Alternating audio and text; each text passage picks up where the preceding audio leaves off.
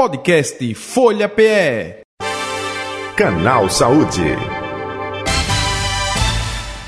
Bem, o assunto, o tema de hoje, entenda como a poluição do ar tem impacto na saúde pulmonar. Não é? O nosso convidado é o Dr. Leonardo Eli, cirurgião torácico. Para situar você, amigo e amiga, a Organização Mundial da Saúde, a famosa OMS, né, compartilhou o relatório Estatísticas Sanitárias Mundiais 2022, ou seja, do ano passado.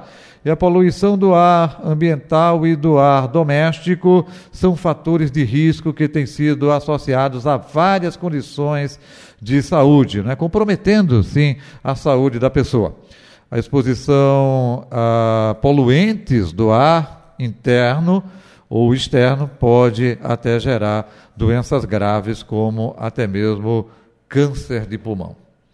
Doutor Leonardo Eli, cirurgião torácico com a gente a partir de agora. Muito boa tarde, prazer tê-lo aqui, seja bem-vindo. Obrigado. É, agora tudo ok, doutor. Seja bem-vindo ao nosso canal Saúde. Boa tarde. O que a gente pode passar com relação a esses dados da, da OMS, hein, doutor? Pois é, estava revisando o assunto, revisitando aí as informações. Eu passei por essa cartilha do INCA, era de 2021, na verdade. E ela tem uns números assim até um pouco assustadores, né? Se você vai olhar puramente no número, né?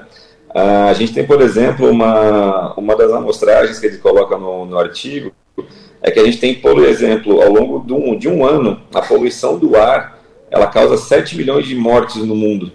Então parece assim, a gente não pensa muito nisso, na verdade. Né? Eu, pelo menos, particularmente, não, não, não me vejo muito preocupado com isso no sentido de dia a dia, porque assim, ninguém vai deixar de estar na cidade, né? ninguém vai deixar de, enfim, andar de carro, pegar o seu ônibus, mas enfim, são dados que chamam atenção quando a gente se expõe à informação.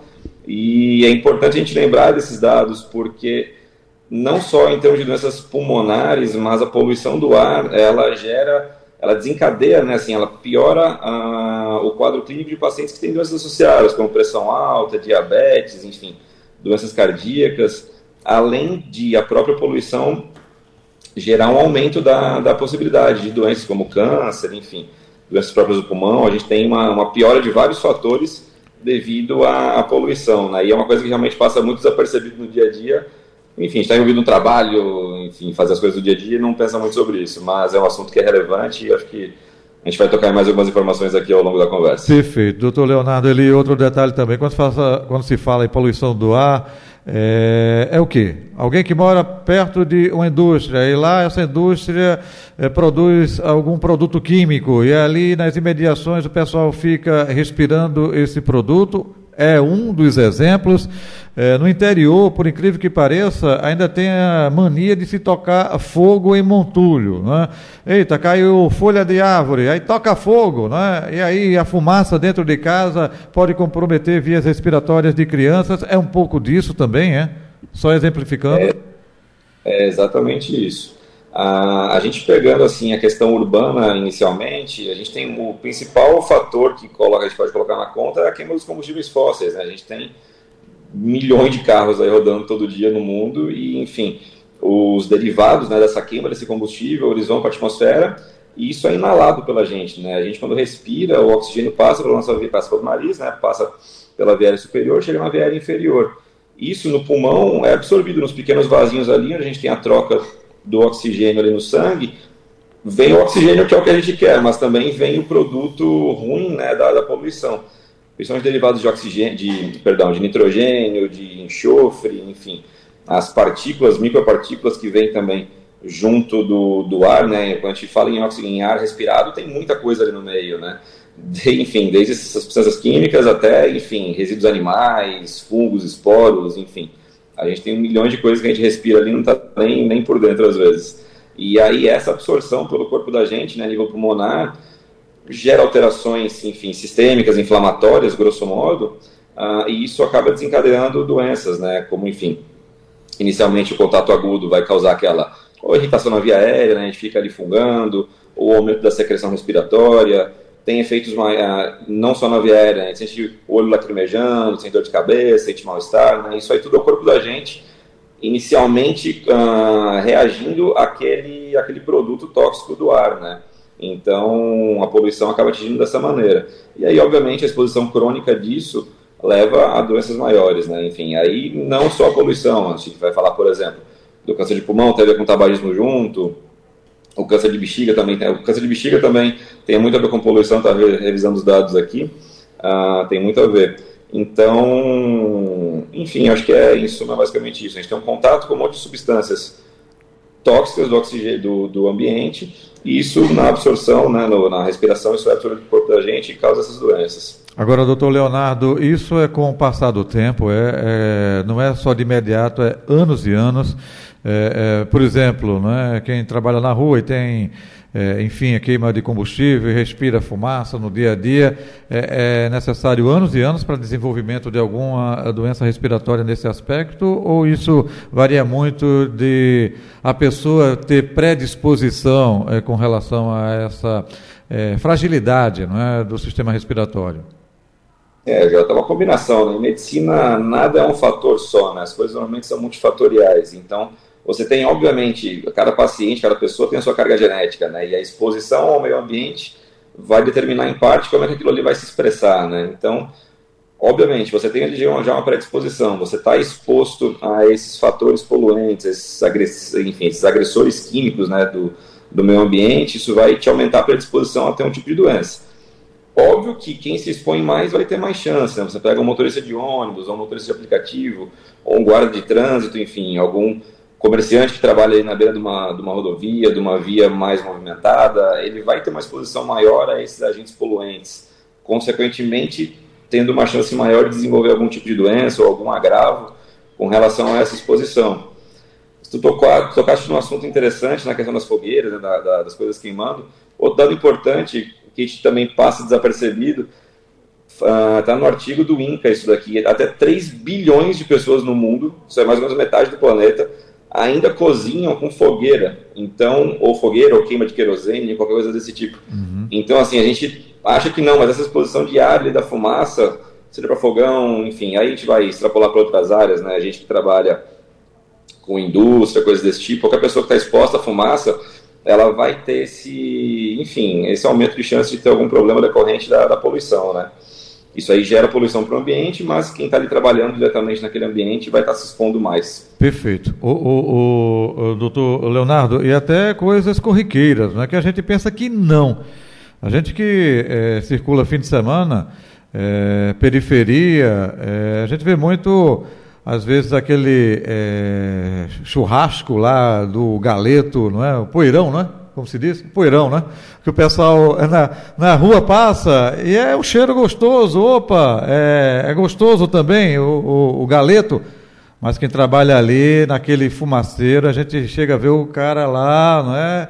O dia todinho respirando aquela fumaça. Opa, naquele dia não, mas com o passar do tempo fazendo isso, geralmente pode ter comprometimento, não pode, doutor?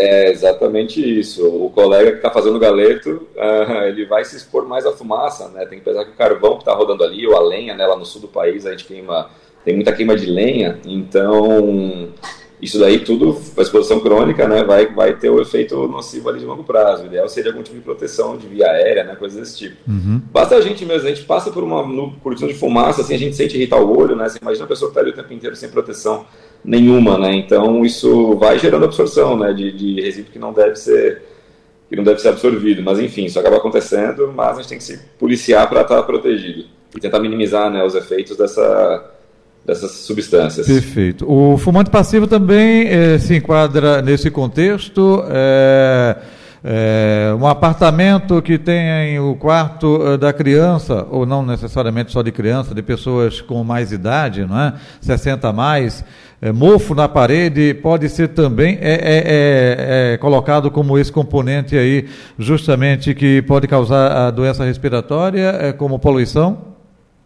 Isso, isso é um dos fatores também, tá, também, Jota? Né? Ah, tanto fungo, enfim, a gente falou muito aqui da questão do, do, da queima de combustíveis fósseis, né? Mas enfim, qualquer tipo de coisa que a gente inale, ela vai ali e atingir diretamente a circulação sanguínea da gente, né? Então, o principal que a gente deve fazer, realmente, que a gente pode fazer, primeiro seria evitar o contato, mas assim, ninguém vai mudar a cidade por conta disso.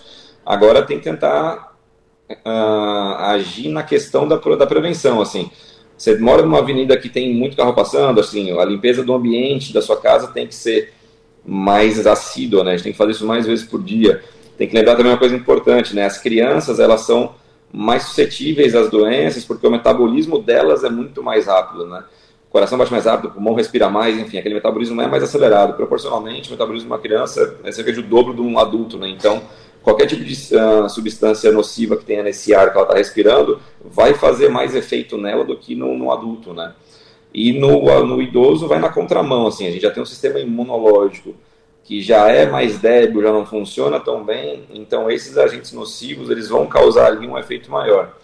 Lembrando que assim, a gente tem essa, essa aspiração desses agentes nocivos, isso tudo gera, grosso modo, né, são várias, várias cascatas, enfim, mas gera inflamação no corpo da gente, né, e a gente viu aí com a Covid que inflamação no pulmão não é uma coisa muito boa, né? Então a gente tem que tentar se resguardar aí para evitar essas reações inflamatórias, né? E aí uhum. evitar o, o, desencadear dessas, dessas doenças, né?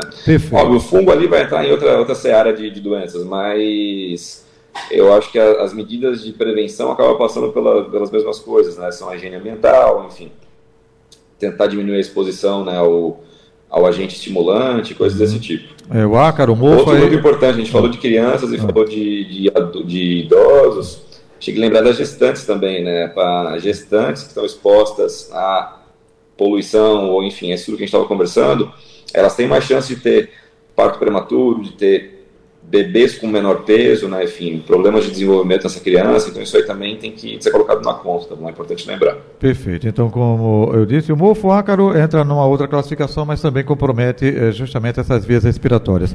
Eh, doutor Leonardo Eli, o senhor está falando mais na questão preventiva para evitar tudo isso, né? Mas quando eh, já está comprometido por algum desses processos, né? Como é a recuperação? É um tratamento padrão? Não?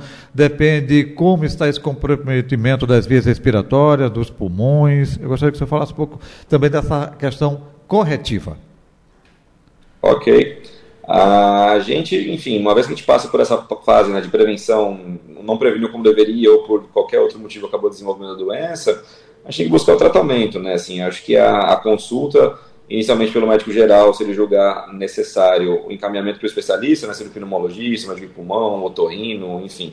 Tem muitos profissionais que trabalham com, com essas complicações decorrentes do, enfim, da exposição a agentes nocivos, né, porque esses agentes entram pela respiração isso irrita os olhos, irrita o nariz, vai irritar a traqueia, os brônquios, né, e cada tipo de médico mexe um pedaço disso daí, né, o otorrino vai dar mais atenção ali ao ouvido, às otites que vão ser causadas, o oftalmologista vai pegar aquele olho, olho vermelho ali da, da, do paciente que está exposto à fumaça, uh, o pneumologista e o cirurgião torácico vão lidar com o paciente que está com aquela tosse mais crônica, enfim.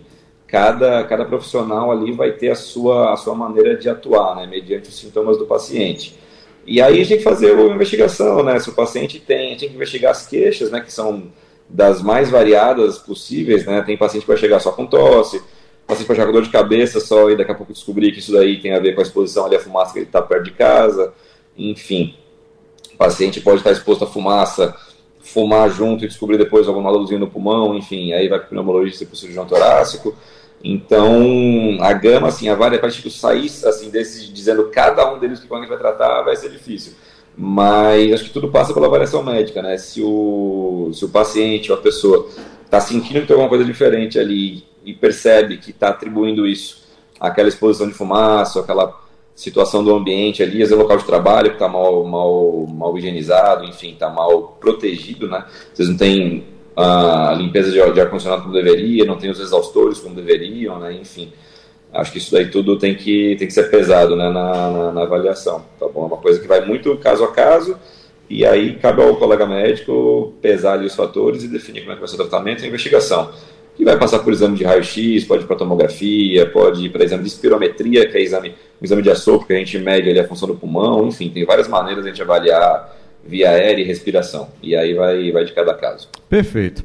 Estamos chegando ao final do canal Saúde, eh, doutor eh, Leonardo. O senhor gostaria de acrescentar algo que a gente não tocou, enfim, que o senhor acha importante? Fique à vontade. E aproveitando, onde encontrá-lo nas redes sociais?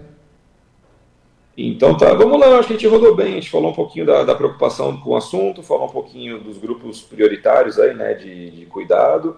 Acho que a gente falou um pouquinho dos sintomas, né, tanto dos agudos que vão dessa irritação aérea superior até os maiores, né, daquela tosse, que aumenta a produção de secreção do paciente que vai, vai gripar, enfim, que vai ter ali alguma complicação maior de pulmão, né, da pneumonia.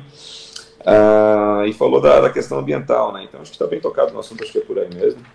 Ah, e falando de rede social, pode achar no Instagram, principalmente, arroba Léo Eli, né, Léo de Leonardo, Eli do sobrenome, Léo Eli, tudo junto no Instagram. Okay. A gente pode conversar por lá. Qualquer coisa, manda um inbox lá que a gente troca uma ideia. Ok, doutor Leonardo, ele, um abraço pela participação aqui, viu? Muito obrigado, gratidão, senhor. Saúde e paz e até o um próximo encontro. Tudo de bom.